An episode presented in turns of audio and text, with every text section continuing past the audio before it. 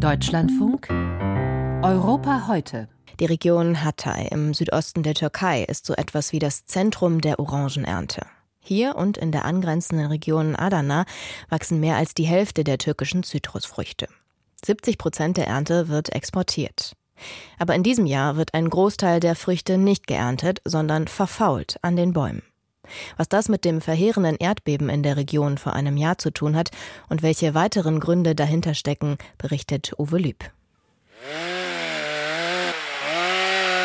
Mit großen Motorsägen fällen Arbeiter Zitronenbaum um Zitronenbaum, Orangenbaum um Orangenbaum.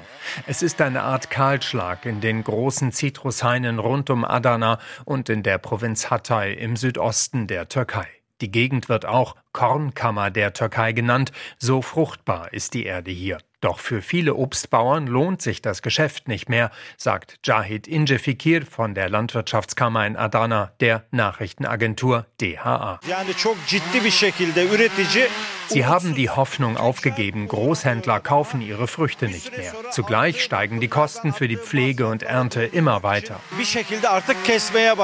Vor allem die Nachfrage der regionalen Händler ist eingebrochen, denn etliche verarbeitende Betriebe haben nach dem Erdbeben nicht wieder geöffnet. Dazu kommt, allein Düngemittel sind so teuer geworden, dass sich das Anbauen von Zitrusfrüchten für einige Obstbauern nicht mehr rechnet. Ein weiterer Kostentreiber für die Landwirte sind gestiegene Personalkosten. Seit dem Erdbeben in der besonders stark betroffenen Region Hatay kommen viele Saisonarbeiter nicht mehr, auch weil sie keine Unterkünfte mehr finden. Und die Verbliebenen sind einfach zu teuer, klagt Hatice, eine Landwirtin in Hatay. Sie blickt auf ihre Bäume voller vergammelter Zitronen, Orangen und Mandarinen und sagt, wir haben die Ware nicht losgekriegt. Eine Lira pro Kilo, da lohnt die Ernte nicht. Allein ein Tagelöhner, der zum Pflücken kommt, kriegt 500 Lira. Wir haben einfach nicht geerntet. Es lohnt sich nicht. Eine Lira pro Kilo, das sind Drei Cent mehr ist nicht drin, weil es gerade in dieser Saison eine Überproduktion gibt. Verantwortlich dafür ist fast ironischerweise auch das Erdbeben, erklärt Mevlüt Çoşkun, Vorsitzender einer regionalen Landwirtschaftskammer in der Region, dem ARD-Hörfunkstudio Istanbul. Die Bäume wurden durch das Erdbeben gestresst. Das führte zu einer übermäßigen Blüte und zu einem übermäßigen Ertrag. Erwartet worden war ein Ertrag von einer Million Tonnen. In Hatay hatten wir mehr als zwei Millionen Tonnen.